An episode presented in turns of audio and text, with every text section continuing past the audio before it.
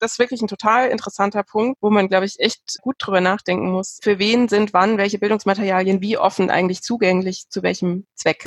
Es soll eben alles, was wir auf dieser Plattform widerspiegeln wollen, einer OER-Lizenzierung äh, unterliegen. Und ich würde sagen, nein, aus einer pragmatischen Perspektive. Erst einmal geht es um den Zugang zu hochwertigen Bildungsangeboten. Ich halte ja meine Flagge auf jeden Fall hoch für die Kultur- und Museumscommunity. Und das ist natürlich eine Community, die ganz stark auch darauf angewiesen ist, zurückzugreifen auf ganz offene Bildungsressourcen und die auch äh, aktuell ganz stark daran arbeiten, also eben Sammlungen zum Beispiel, Sammlungsbestände zugänglich zu machen.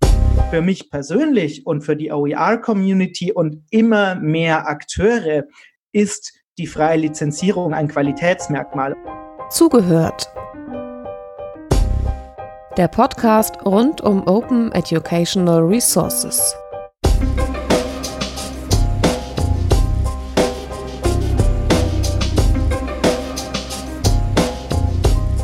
Herzlich willkommen bei dieser Folge von Zugehört, dem Podcast von OER Info. Für diese Episode, in der wir über ein ganz konkretes Projekt sprechen, ist das Datum wichtig, weil wir ja nicht wissen, ob Menschen das jetzt hören im April 2020 oder vielleicht auch 2021. Wir zeichnen diesen Podcast auf am 31. März 2020 und das bedeutet was für das Projekt und die Umgebung und das bedeutet was für die Aufzeichnung weil am 31.03.2020 Deutschland sehr von der Corona-Situation geprägt ist. Das heißt, es gibt ganz viele Überlegungen, wie Bildungsangebote im Netz funktionieren, auffindbar gemacht werden, neu entstehen können, gesammelt werden können, etc. Und ähm, wir sitzen mit einer gewissen Ungewissheit da, wie es denn überhaupt weitergehen wird. Also jemand, der das jetzt 2021 hört, ist deutlich im Vorteil uns gegenüber. Wir Stand heute, 31.03., denken, dass es irgendwie noch alles gut werden wird, aber vielleicht ein bisschen dauert, wenn ich das mal so lapidar zusammenfassen darf. Wir haben außerdem die Situation, dass wir alle in Homeoffice sitzen. Das heißt, wir sind bei diesem Podcast jetzt über Internet verbunden. Wir, die da reden, sehen sich sogar. Beim Podcast hört man es natürlich nur. Soweit der Vorrede. Jetzt stelle ich mal vor, ähm, wer tatsächlich denn hier mit am virtuellen Tisch sitzt. Das sind zwei Personen. Sonja Thiel von Museon, das ist ein Weiterbildungsnetzwerk Oh, jetzt äh, an der Uni Freiburg, von der Uni Freiburg, bei der Uni Freiburg. Kann Sonja vielleicht gleich nochmal erläutern. Und äh, Florian Rampelt vom Stifterverband. Mögt ihr beide nochmal zwei Sätze zu euch sagen? Ähm, was macht ihr, wenn ihr nicht äh, über das Digi-Campus-Projekt sprecht, worüber wir gleich sprechen wollen? Und ähm, wie ist euer Zusammenhang? Was ist eure Rolle bei diesem Projekt? Magst du anfangen, Sonja? Äh, gerne, ja. Vielen Dank. Ich freue mich, äh, dass ich dabei sein darf, dass wir uns äh, hier unterhalten über ähm, DigiCampus und die möglichen Perspektiven. Genau, Joran hat schon gesagt, ich arbeite für Museum, Weiterbildung und Netzwerk. Das ist eine digitale Museumsakademie an der Uni Freiburg, ein äh, BMBF-Projekt ähm, im Programm Aufstieg durch Bildung, offene Hochschulen. Und ähm, wir haben in den letzten Jahren ähm, eine Vielzahl von digitalen Lehr-Lernmaterialien und Szenarien erarbeitet, die sich eben ganz gezielt in, äh, in, den, in dem Weiterbildungskontext an Museumspersonal richten, Museums- und Kulturpersonal. Das heißt, in dem Kontext habe ich einfach schon ganz viel mit digitalen Lehrmaterialien zu tun und eben auch gerade mit der Frage von Pool und Zugänglichkeit und ähm, ähm, kriege natürlich einfach auch mit, in welchem Zustand die, ähm, die digitale Hochschullehre ist und was auch die Bedarfe der Studierenden und Lehrenden aktuell sind. Und in dem Kontext bin ich hier gern dabei. Florian. Ja, ich bin, wie schon gesagt, vom Stifterverband. Äh, ich arbeite dort im Programmbereich Digitalisierung und habe im Endeffekt immer zwei Hüte auf. Mein einer Hut ist das Hochschulforum Digitalisierung. Da bin ich stellvertretender Geschäftsstellenleiter.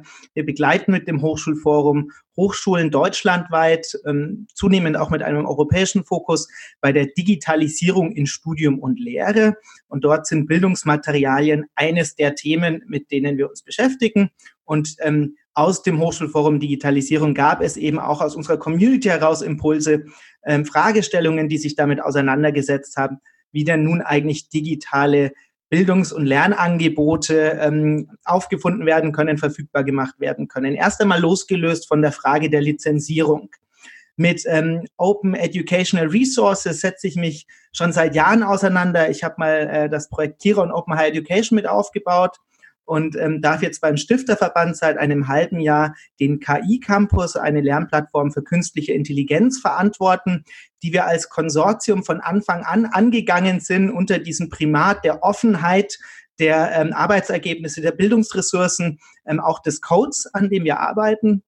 Alle Angebote, die wir derzeit mit Hochschulen deutschlandweit entwickeln, sollen unter einer CC-Lizenz veröffentlicht werden. Und das ist einfach mir so ein Herzens, Herzensthema, ähm, was hier mit, mit den unterschiedlichen Impulsen aus dem Hochschulforum auch immer wieder passend zusammengebracht wird.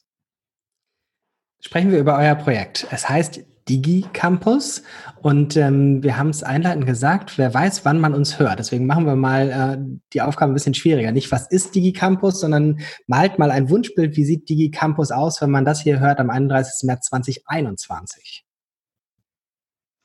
Danach sagen wir noch, wie es heute aussieht. Florian, ja, ich denke, das Wichtigste ist erst einmal, DigiCampus ist ein Arbeitstitel, der irgendwann nachts entstanden ist als, als ein Ergebnis eines Brainstormings von Personen, die seit 30 Stunden quasi ohne Pause miteinander gehackt, konzipiert und Ideen entwickelt haben. Vermutlich wird es ähm, etwas anderes sein, was auch immer es sein wird, äh, wenn man darauf in einem Jahr blickt. Ähm, die Zielsetzung, mit der ich auch in, in, dieses, in dieses Projekt hineingegangen bin, war, es gibt die aktuelle Situation. Hochschulbildung in Zeiten von Corona ist eine Hochschulbildung, die stark durch eine ähm, räumliche ähm, Distanzierung geprägt ist und gegebenenfalls durch neue Notwendigkeiten einer Unterstützung durch digitale Angebote. Der DigiCampus soll aus dieser Situation heraus ähm, geboren in einem Jahr niedrigschwellig Informationen bieten über offene Bildungsangebote. Im Idealfall in Verbindung auch mit einer offenen Lizenzierung. Ähm, die Idee ist aber doch etwas pragmatischer in meiner Vorstellung, dass ich glaube, dass Bedarfe auch von Lernenden schon abgedeckt werden können, wenn sie überhaupt bessere Informationen dazu haben, was es in ihrem Bereich eigentlich so gibt, womit sie sich online weiter fortbilden können, ihr Studium ergänzen können. Ähm, und gleichzeitig bei Lehrenden muss es dann natürlich verbunden sein mit einer klaren rechtlichen Sicherheit hinsichtlich der Nutzung und der Nachnutzung von Angeboten. Der DigiCampus, diese Idee, dieses Infoportal zu offenen Bildungsangeboten sollte in einem Jahr sowohl Lehrenden zugutekommen, die gerne ihr Studium, ähm, ihre Studienangebote ähm, digital offen ergänzen wollen und er soll Lernenden zugutekommen, die ihr Studium ähm, ja, bereichern wollen durch etwas, was vielleicht nicht an der Uni Freiburg zur Verfügung steht, aber von Dozierenden der TU Berlin oder einer Hochschule in München. Mhm. Ja, also die, die Frage ähm, nach, wie, wie sollte das eigentlich in einem Jahr aussehen, ist, ist eine sehr schöne, ne? weil das natürlich die, äh, die, die Utopie oder der Wunsch, der vielleicht auch dahinter stehen könnte, nochmal in den Vordergrund rückt. Und ähm, da würde ich ähm, einfach nochmal die, diese Vorstellung oder diese Idealvorstellung, ähm, wie es denn wäre, wenn ähm, alle Bildungsmaterialien der äh, bund bundesweit, ähm, also alle Bildungsmaterialien bundesweit von Hochschulen äh, tatsächlich zugänglich wären. Ja? Also wenn, wenn wirklich ähm, Lehrende und Studierende ihre ähm, Materialien, mit denen sie arbeiten und die sie auch weiter, vor allem weiter bearbeiten und ähm, ne, weiterentwickeln, ähm, bei einer Plattform einstellen könnten, die dann ähm, und darüber im Austausch sein könnten. Also aktuell ist die Lage ja so, dass es einfach Bundes bundeslandbezogene Projekte gibt, ähm, eben ähm, sehr, sehr gut und ähm, denke ich äh, auch wegweisend ist das, das CER in Baden-Württemberg oder die Hamburg Open Online University, an denen man ja anknüpfen kann. Ähm, und ähm, ne, also an denen man konzeptionell anknüpfen kann und die ausbauen kann, so dass ähm, das eben vielleicht nicht nur Bundeslandlösungen sein müssen, sondern eben tatsächlich äh, bundesweite Lösungen, äh, die äh, die Lehrmaterialien zugänglich machen. Und ich denke mir das eher als, ähm, als freien Pool an Lehrmaterialien, auf den Lehrende zugreifen können und aber auch gleichzeitig verstehen, wie, wie erstellen sie eigentlich diese Materialien. Also das Thema ähm, Kompetenzaufbau spielt da eine Rolle. Ähm, und wie arbeiten Sie damit? Also welche, welche Arten von Szenarien sind eigentlich mit solchen Lehrmaterialien denkbar? Also jetzt nur noch, um, um diese um, um das Bild oder die Utopie, die dahinter steht, also die für mich persönlich dahinter steht, ähm, nochmal ein bisschen klarer zu machen. Mir geht's nicht mit dem Projekt nicht allein um einen Suchindex, sowas gibt's schon, sondern mir geht's um, um, den, um den Pool und äh, Sammlungsgedanken, der, der dahinter steht. Wie, wie ähm, könnte man sich es konkret vorstellen, wenn es mehr als quasi die gelben Seiten für kostenlose Lehrmaterialien von Hochschulen sind?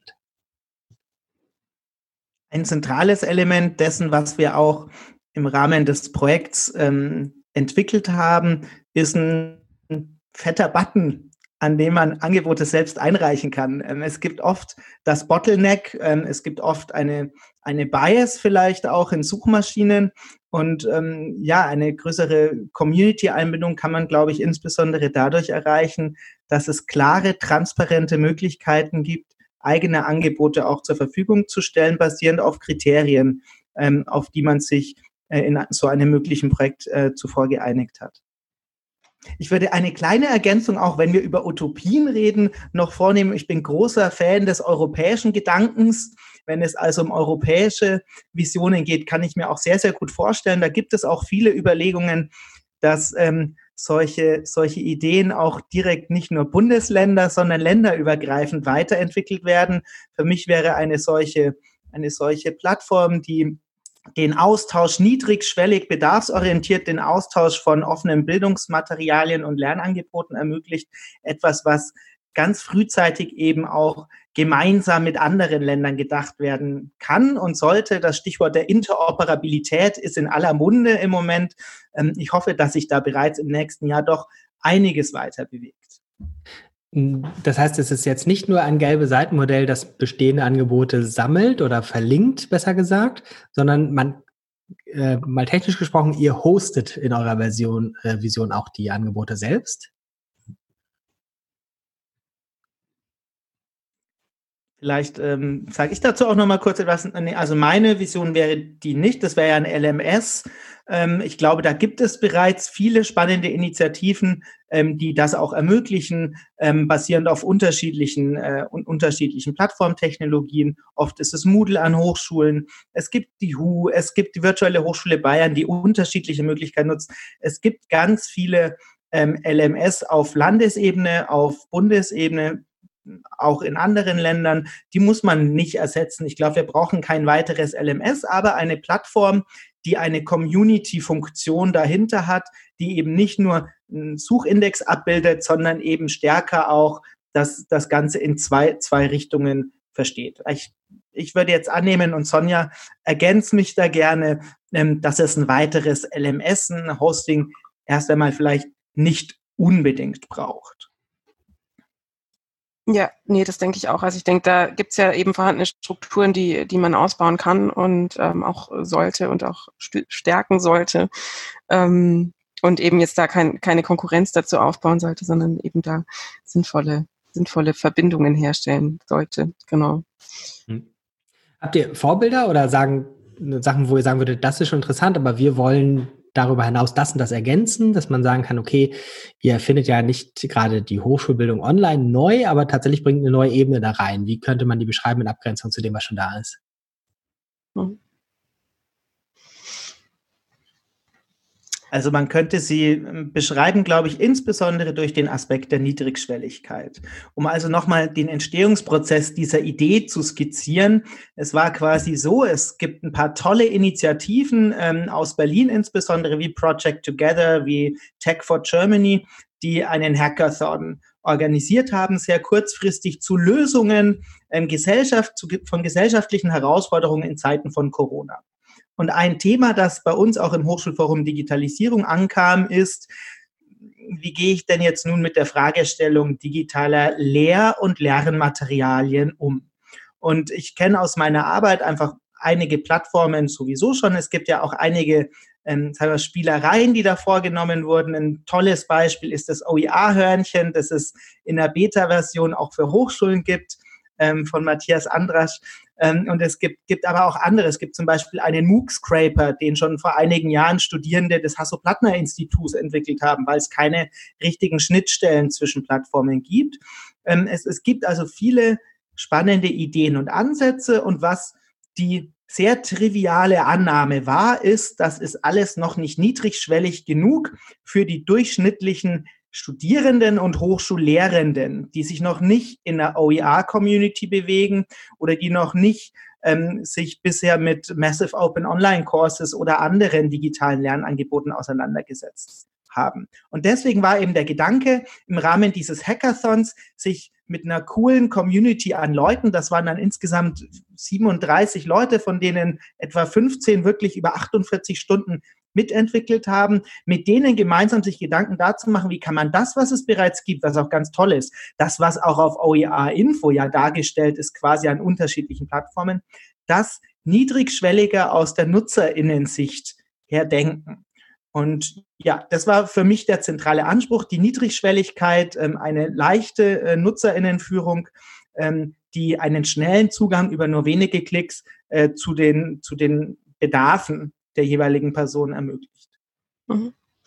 Ja, nee, super, genau. Und daran schließt sich, glaube ich, auch ähm, der, der Community-Bedarf ähm, ganz gut an. Ne? Also einmal, glaube ich, geht es darum, an, gute Angebote für Lehrende und Studierende zu machen in, in der Kompetenzentwicklung, was digitale Lehrmaterialien angeht. Also wie erstelle ich sie, wie arbeite ich damit, ne? wie setze ich sie ein?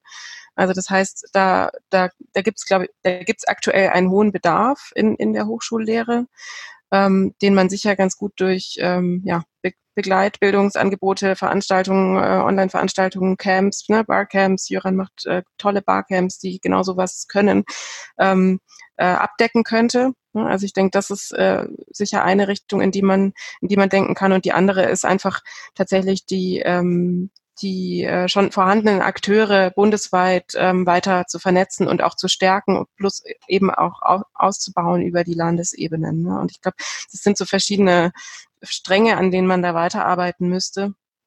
Ähm, aber das wäre natürlich toll, da ähm, gemeinsam weiter drüber nachzudenken.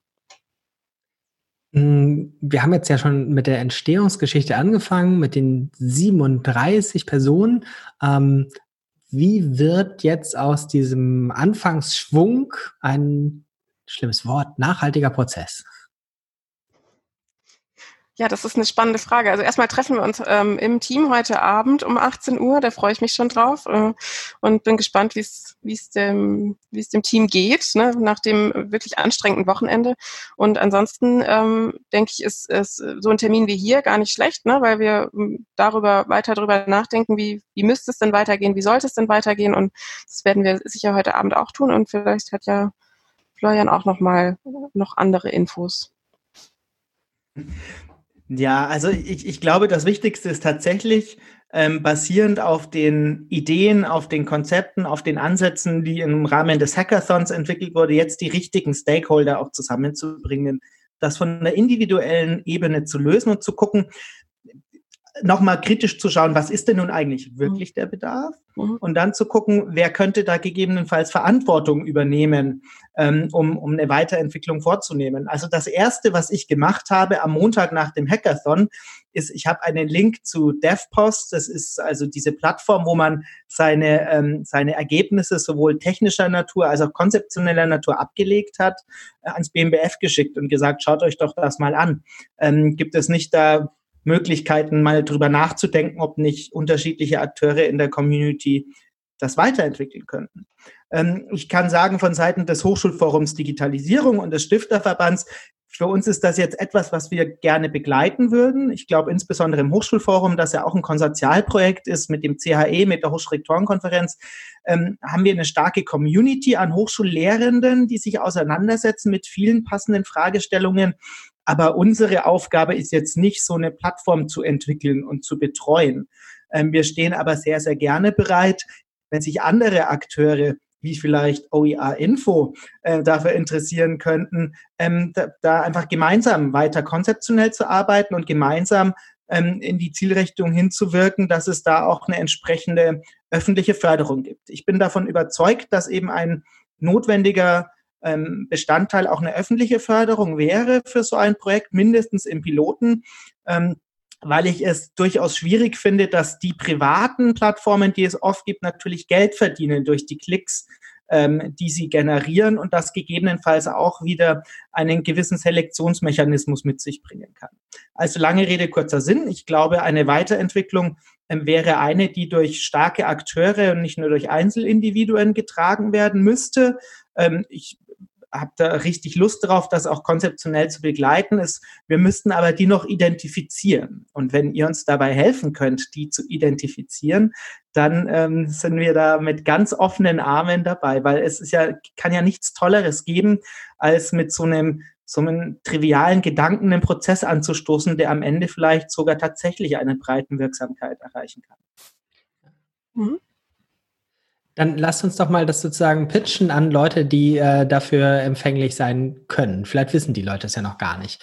Ähm, ich kann mir vorstellen, dass wir es einfach mal durchspielen anhand der Zielgruppen. Also was hat wer davon? Ähm, vielleicht können wir einfach so ein paar Fälle sammeln, äh, wenn es das Projekt gäbe. Und äh, warum wäre die Welt besser, wenn es das gäbe für konkrete Personen, also nicht konkrete Personen im Sinne von diese Personen, sondern mhm. Leute, die uns vorstellen, Lehrende, Studierende, Nicht-Studierende, was fällt euch ein?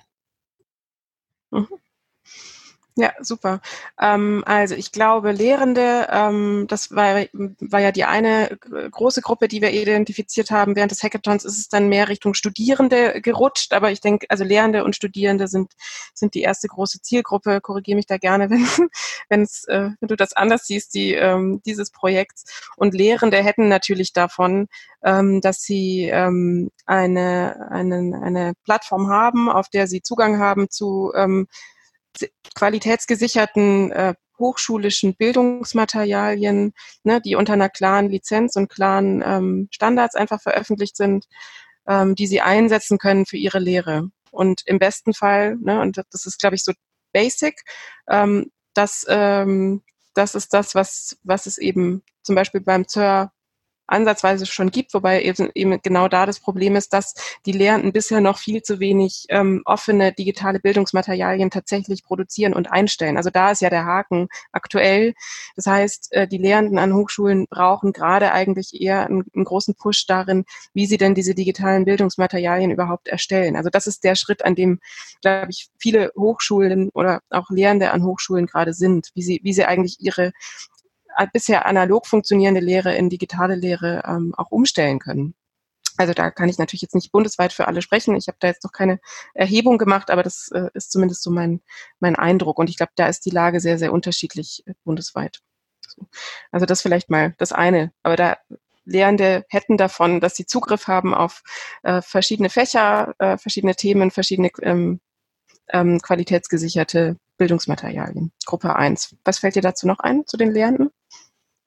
Also mir fällt dazu immer ein, ich bin unter anderem ausgebildeter Lehrer und mein Pitch ist immer, ich würde mich gerne als Hochschullehrerin so fühlen wie als Schullehrerin. Es gibt da eine deutlich stärkere Community im Schulbereich, ähm, die ähm, Früher nannte man das noch gar nicht OER, sondern es gab halt einfach Plattformen. In meinem Studium vor, vor zehn Jahren, vor Teachers zum Beispiel, habe ich da damals genutzt, wo man halt Arbeitsblätter ausgetauscht hat und so.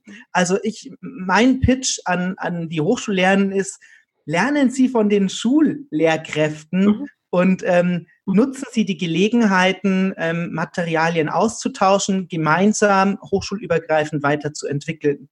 Und dadurch werden die Materialien aller, auch die eigenen, besser. Mhm. Der zweite Punkt ist, für jetzt gerade eben unter angesichts de, des Themas Hochschulbildung in Zeiten von Corona, ähm, würde ich sagen, jetzt wäre eben der konkrete Mehrwert, ich bin als Lehrende gegebenenfalls überfordert damit, innerhalb von kürzester Zeit ein digitales Sommersemester aufzu, ähm, aufzustellen und habe schlicht nicht alle Bildungsressourcen und Materialien zur Verfügung für mein Thema. Wenn ich also Professorin bin im Bereich ich, ich weiß es nicht, äh, Kulturanthropologie, ähm, dann spare ich mir schlicht und einfach Zeit, indem ich auf den Digicampus oder diese Plattform schaue und dort äh, Materialien finde, die ich nutzen kann. Das tun bisher vorwiegend Studierende und nicht Lehrende. Und auch Lehrende können dafür profitieren, weil Bildung ist etwas, was in meiner Wahrnehmung immer kooperativ und ko kollaborativ gedacht mhm. und gelebt werden sollte. Und äh, davon werden Lehrende sukzessive profitieren.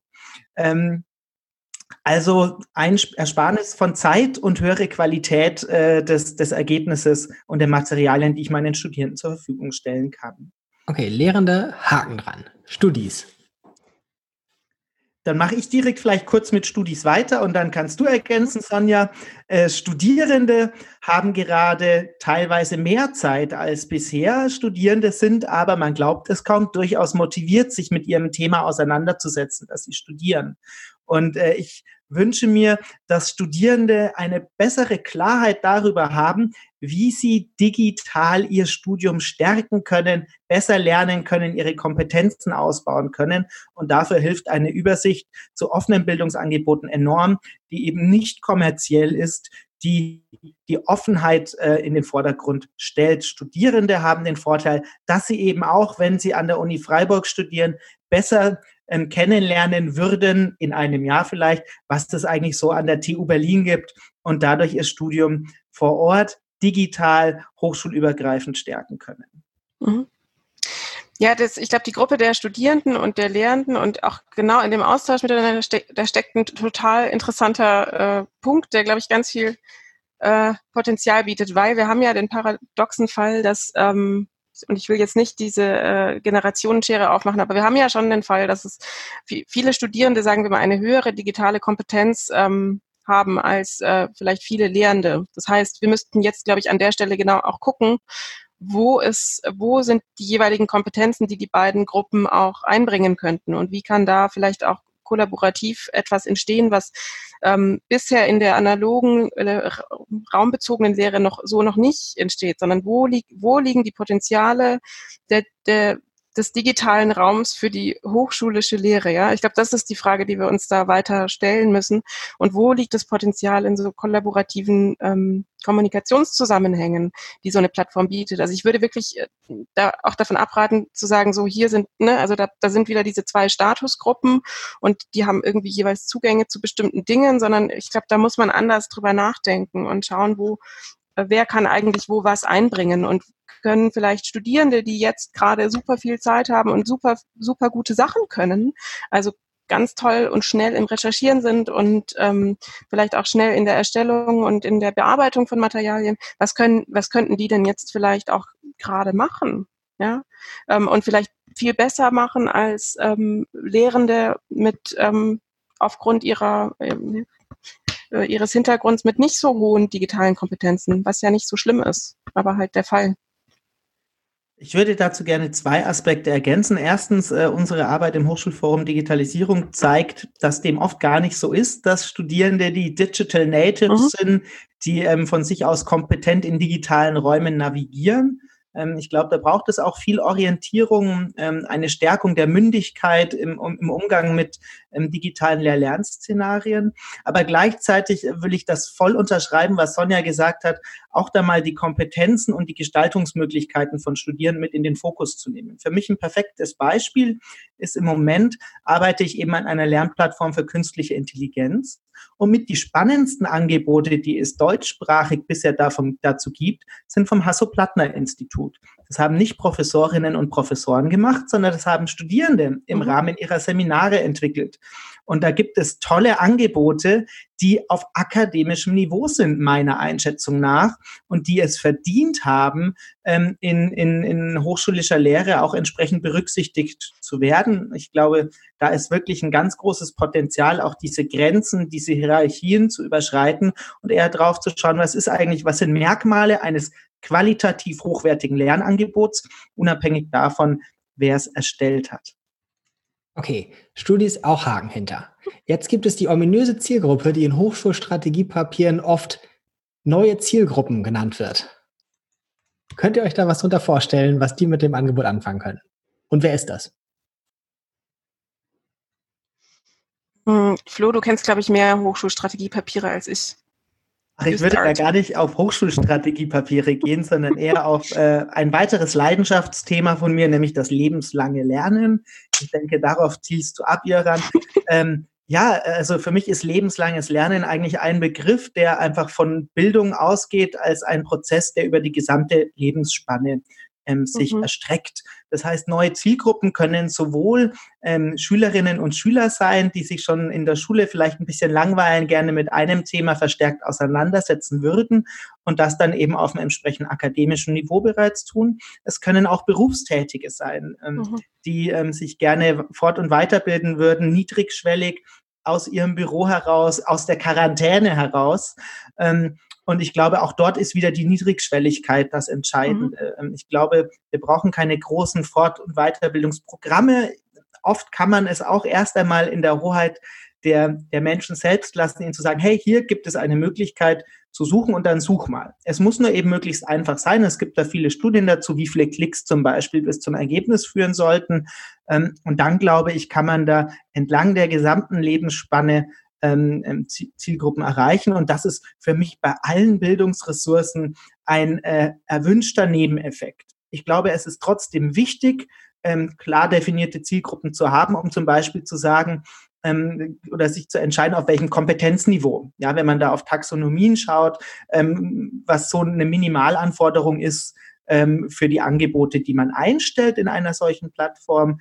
Ähm, aber natürlich ist das alles auch, auch weit ausbaufähig. Für mich war jetzt erstmal eben der Fokus, weil das die Hauptakteure sind, mit denen ich arbeite, eben das akademische Niveau, das aber natürlich Primat der Offenheit allen Akteuren zur Verfügung steht, offen zur Verfügung steht, unabhängig davon, ob sie tatsächlich gerade studieren oder nicht. Mhm. Sonja, es gibt eine wichtige Regel von Podcasts, die heißt Nicken gildet nicht. Ah. Ähm, okay. Weil man ja. es nachher nicht hört. Ähm, deswegen sage ich es jetzt nochmal, du hast gerade viel genickt dabei. Ja, nee, ich finde äh, den, den Gedanken, ähm, also andersrum, als ähm, bei dem Hackathon, ne, klar, man fängt dann irgendwo klein an und ähm, man hat dann irgendwie erstmal so ein, so ein Ziel, dass man versucht, irgendwie bestmöglich mit einer Truppe, die man kennt oder auch nicht, in 48 Stunden hinzukriegen. Ähm, was mich fasziniert hat bei dem Projekt, weswegen ich da auch so weiter dabei geblieben bin, ist ähm, eben die Perspektive, die dahinter steht. Und da ist eben diese Frage von, wie sieht eigentlich so eine offene digitale Bildungsplattform aus, ne, mit der Leute arbeiten können, total interessant. Und ähm, wenn man dann ein bisschen weiter drüber nachdenkt, ist natürlich die Grenze die, die hochschulische Bildung da ähm, irgendwie automatisch zieht, weil halt unsere Strukturen aktuell so sind. Ähm, da stellen sich dann schnell Fragezeichen im digitalen Raum, ne? Und an dem Punkt sind wir jetzt gerade. dass man eigentlich sagt so, mh, okay, für, für die Lehrenden, für die Studierenden, dann vielleicht noch für andere Zielgruppen, ja, mh, okay, dann, dann muss man vielleicht die Lehrer, Lehrerbildung noch mitdenken, ähm, die, ne, die berufliche Bildung, die Weiterbildung, wie machen wir es denn dann? Ne? Also das ist, das ist wirklich ein total interessanter Punkt, den wir jetzt auch nicht in diesem Podcast hier lösen können, aber wo man, glaube ich, echt äh, gut drüber nachdenken muss. Ähm, mh, mm, ja, wie, ne, also für, für wen sind wann welche Bildungsmaterialien wie offen eigentlich zugänglich, zu welchem Zweck. So. Okay, auch da Haken hinter. Jetzt eine kleine, aber wichtige Zielgruppe, die Leitungen in den Hochschulen, die ja tatsächlich erstmal, das ist ihre Aufgabe, an ihre Hochschulen und in der Logik ihrer Hochschulen denken sollen. Die wollt ihr jetzt aber auch überzeugen, dass sie über ihre Hochschule hinaus denken. Also nehmen wir an, ihr habt zweieinhalb Minuten im, keine Ahnung, nehmen wir gleich das Plenum der Hochschulrektorenkonferenz um eure Idee vorzustellen. Was sagt ihr denen?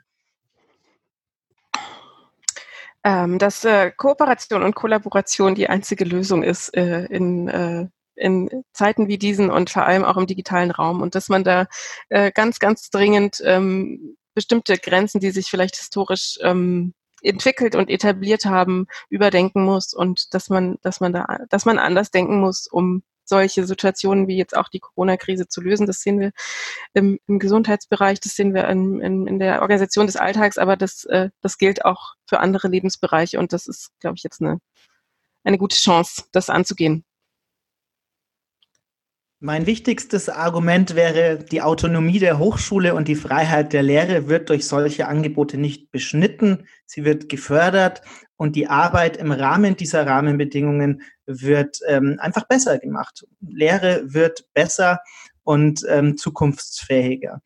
Ich muss dazu auch sagen, also die Idee ist unter anderem auch aus einem Krisenstab entstanden, in dem wir mit Hochschulleitungen im Austausch waren ähm, über die vergangenen zwei Wochen bereits.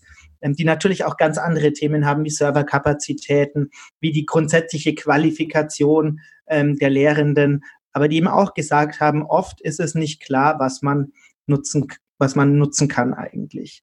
Ähm, ich würde denen also sagen, eure Lehre wird dadurch besser und gleichzeitig werden eure Autonomien nicht beschnitten. Das ist, denke ich, eine ähm, sinnvolle Kombination.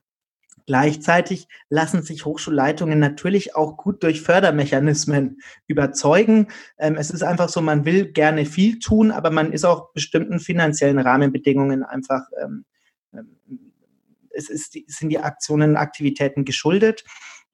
Das heißt, ich würde Hochschulleitung gerne auch über den Mechanismus überzeugen, dass es entsprechende Förderregelungen, Regelungen, Maßstäbe gibt, dass es eine Rechtssicherheit, ganz wichtig, eine Rechtssicherheit für die Hochschule gibt, wenn sie ihre Materialien offen zur Verfügung stellen und andere nutzen, dass es da eine Klarheit gibt, die auch im Rahmen der Finanzierung der Erstellung dieser Angebote mit abgedeckt ist. Ein letzter Punkt, der ganz oft diskutiert wird, ist natürlich das Lehrdeputat. Das betrifft sowohl die Hochschulleitung als auch die Lehrenden selbst. Ich würde Hochschulleitungen gerne davon überzeugen, dass die Entwicklung innovativer digitaler Lernangebote eine Kernaufgabe in der Lehre ist und dass entsprechend auch im Lehrdeputat so vergütet wird, dass am Ende nicht die einzelnen Lehrenden unter ihrer Kollaborationsbereitschaft leiden müssen. Gut, ihr habt mehrmals erwähnt die äh, kommerziellen Anbieter, die am Markt sind. Kriegt ihr die auch noch irgendwie mit einem Pro-Argument ins Boot? Ja, klar. Es gibt ja viele äh, kommerzielle Anbieter auf dem Markt, die ähm, deren Geschäftsmodell darauf basiert, dass ein Teil ihrer Angebote zunächst ähm, kostenfrei zur Verfügung steht und es dann zum Beispiel für Zertifikat, Zertifikate eine Gebühr gibt. Äh, ich bin davon überzeugt, ganz pragmatisch, ähm, dass das besser ist als nichts. Ähm, deswegen, das war eine ganz große Auseinandersetzung auch in unserem Team. Soll eben alles, was wir auf dieser Plattform ähm, widerspiegeln wollen, einer OER-Lizenzierung äh, unterliegen. Und ich würde sagen, nein, aus einer pragmatischen Perspektive. Ähm, erst einmal geht es um den Zugang zu hochwertigen Bildungsangeboten. Persönlich bin ich fest davon überzeugt, irgendwann sollten alle, mindestens alle öffentlich geförderten Angebote, aber auch möglichst viel im kommerziellen Bereich ähm, so lizenziert sein. Im KI-Campus zum Beispiel ist es alles unter äh, CC, BY, ähm, Share Alike ähm, wo man da 4.0, glaube ich, ist das, wo, wo man dann quasi auch eine kommerzielle Nutzung ermöglicht wird, aber gleichzeitig die Offenheit einfach, ähm, äh, einfach sichergestellt ist. Also, kommerzielle Anbieter erhalten neue Zielgruppen, dadurch, dass sie sich einfach auch in solchen Indizes abbilden lassen. Gleichzeitig ist die größere Frage nicht die Frage, wie überzeuge ich kommerzielle Anbieter, sondern die Frage ist, was sind eigentlich die Maßstäbe, die man an die eigene Arbeit setzt und wo sind die roten Linien. Und das ist eine Auseinandersetzung, die auf jeden Fall wichtig, notwendig ist und die wir zumindest im Team auch noch nicht abgeschlossen haben, weil es ganz, ganz schwierig ist zu sagen, wo ist denn nun die rote Linie, was ist offene Bildung und was gegebenenfalls nicht. Hm, sind zwei Sachen, die ich gerne verfolgen würde. Gleich nochmal die Frage nach dieser Grenze der Offenheit. Davor hatten wir noch die Frage äh, nach den möglichen Zielgruppen und dem Nutzen. Ähm, habt ihr irgendeine Zielgruppe, die wir noch vergessen haben? Ja, also ich, man könnte natürlich schon auch nochmal über die ähm, ne, nonformale außerschulische Bildung nachdenken. Also ich äh, äh, halte ja meine Flagge auf jeden Fall hoch für die äh, Kultur- und äh, ne, Museumscommunity. Und das ist natürlich ähm, ähm, eine Community, die ganz stark ähm, auch darauf angewiesen ist, zurückzugreifen auf, ähm, auf ganz, ganz offene Bildungsressourcen und die auch äh, aktuell ganz stark daran arbeiten, also eben Sammlungen zum Beispiel, Sammlungsbestände ähm, zugänglich zu machen. Also das ne, ist jetzt ist mein, mein Background, deswegen denke ich das natürlich mit, aber ja.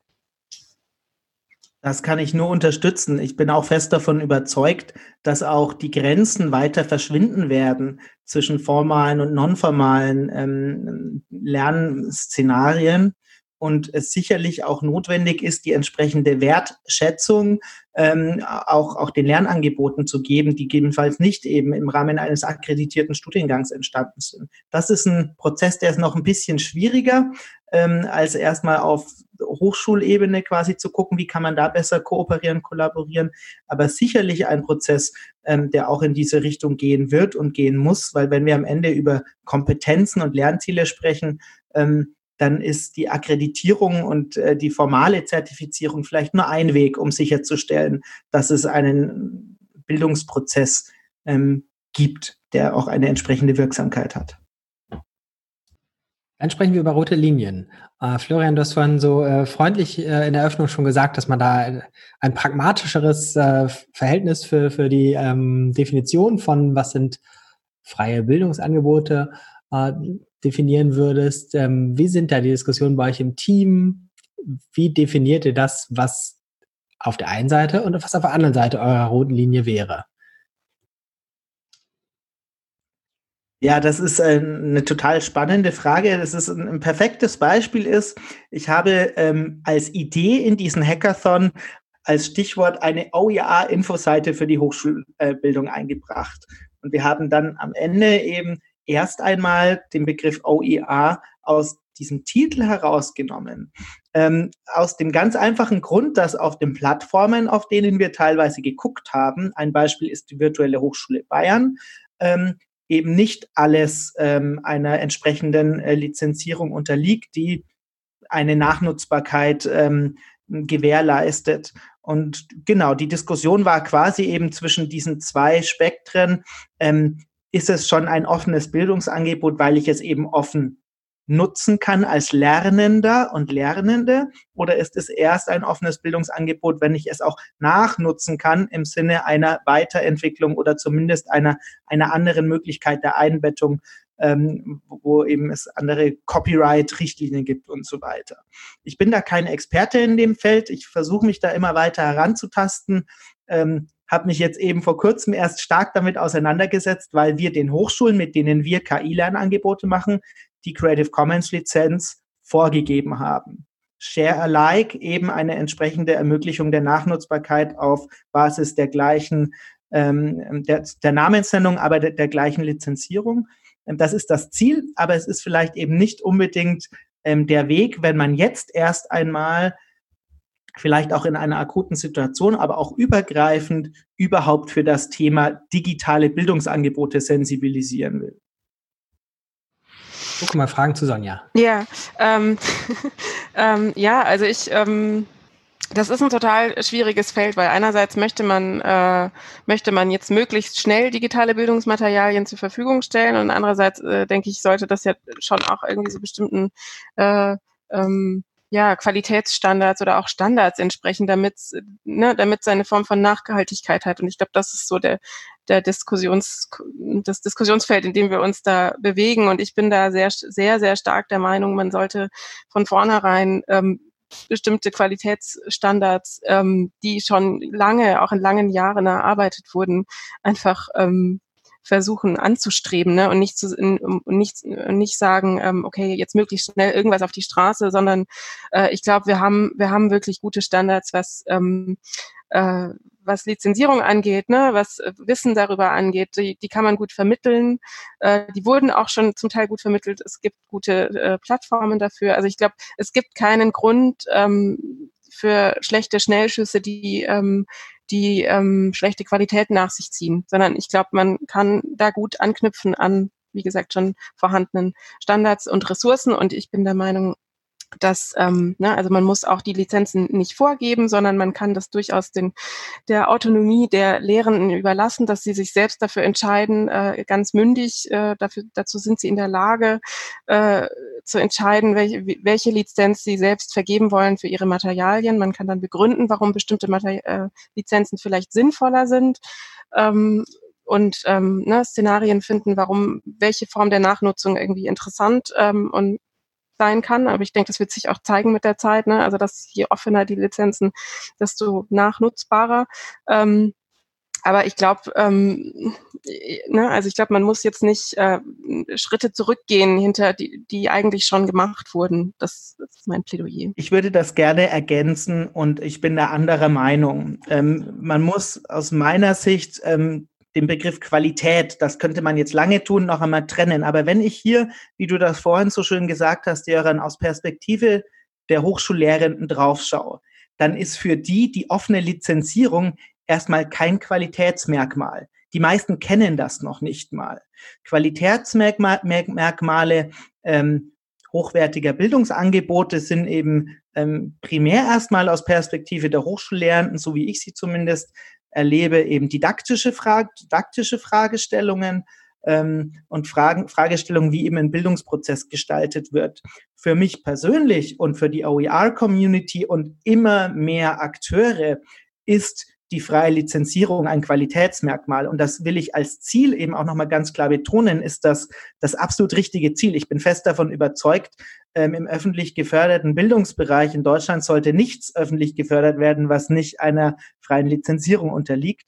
Ähm, aber das ist in meiner Wahrnehmung zumindest nicht die Realität ähm, an Hochschulen und deswegen möchte ich gerne noch einmal dafür plädieren. Es gibt auch andere Qualitätsstandards und ich kenne auch viele tolle ähm, Bildungs- und Lernangebote, ähm, die wir recherchieren da ganz, ganz viel. Das habe ich schon bei Kiron natürlich gemacht. Das machen wir jetzt auch wieder beim KI Campus, die eben nicht einer freien Lizenzierung unterliegen, die aber trotzdem einen, einen tollen Lernprozess, ein tolles Engagement von Lernenden ermöglichen.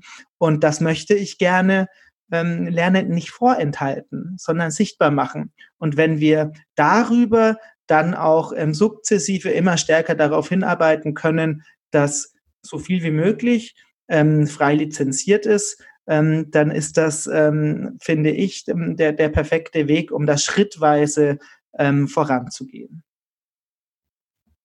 Wir halten fest, das ist eine bei euch noch offene Frage, wie viele andere ja auch, aber eure ähm, Zukunftsvorstellungen, eure Argumente finde ich sehr plausibel. Wenn das jetzt jemand hört und sich sagt, möchte ich mir nochmal genauer anschauen, habt ihr eine Anlaufstelle im Netz, von der ihr sagen könnt, die ist auch in drei Monaten noch da? Na, es gibt auf jeden Fall den DevPost-Eintrag. Also es gibt quasi, ähm, vielleicht ist das erstmal die wichtigste, es gab eben diesen Wir versus Virus Hackathon. Und im Rahmen dieses Hackathons wurde das Projekt ähm, eben über 48 Stunden ähm, entwickelt. Es gibt da auch einen kleinen Click-Dummy und das alles ist eben abgelegt. Da kann man ähm, auf die Seite des Wir versus Virus Hackathon schauen, ähm, auf devpost.com, wenn ich mich recht entsinne. Ähm, und dann kann man DigiCampus eingeben und dann findet man das auch. Oder eben OER-Infoseite, das war der erste Arbeitstitel, DigiCampus ist der zweite Arbeitstitel und in dem Jahr gibt es dann vermutlich einen dritten Arbeitstitel. Ähm, aber darunter findet man das. Ansonsten kann man sich jederzeit sehr, sehr gerne auch an uns wenden, weil äh, wir natürlich auch ein Interesse haben, diese Gedanken weiterzudenken. Man kann mit uns in den Twitter-Austausch treten. Ich fand das ganz toll, wie einige Akteure, da gab es für ein paar Stunden, für drei Tage irgendwie einen richtig coolen Austausch auf Twitter.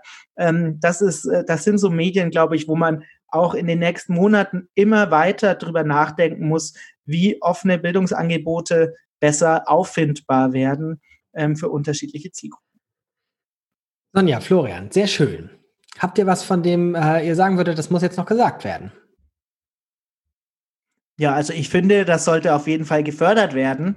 Und äh, ich ermutige sowohl die Länder darüber nachzudenken, wie man damit weiter vorgehen kann. Es wollte ich auch nochmal betonen, es gab zum Beispiel auch eine tolle, ähm, so einen tollen Piloten auf konzeptioneller Ebene mit dem Contact-Marktplatz NRW. Ich weiß nicht, wohin der sich jetzt weiterentwickelt hat, aber da war eben das OER-Hörnchen auch quasi das Anwendungsbeispiel, ähm, das man referiert hat.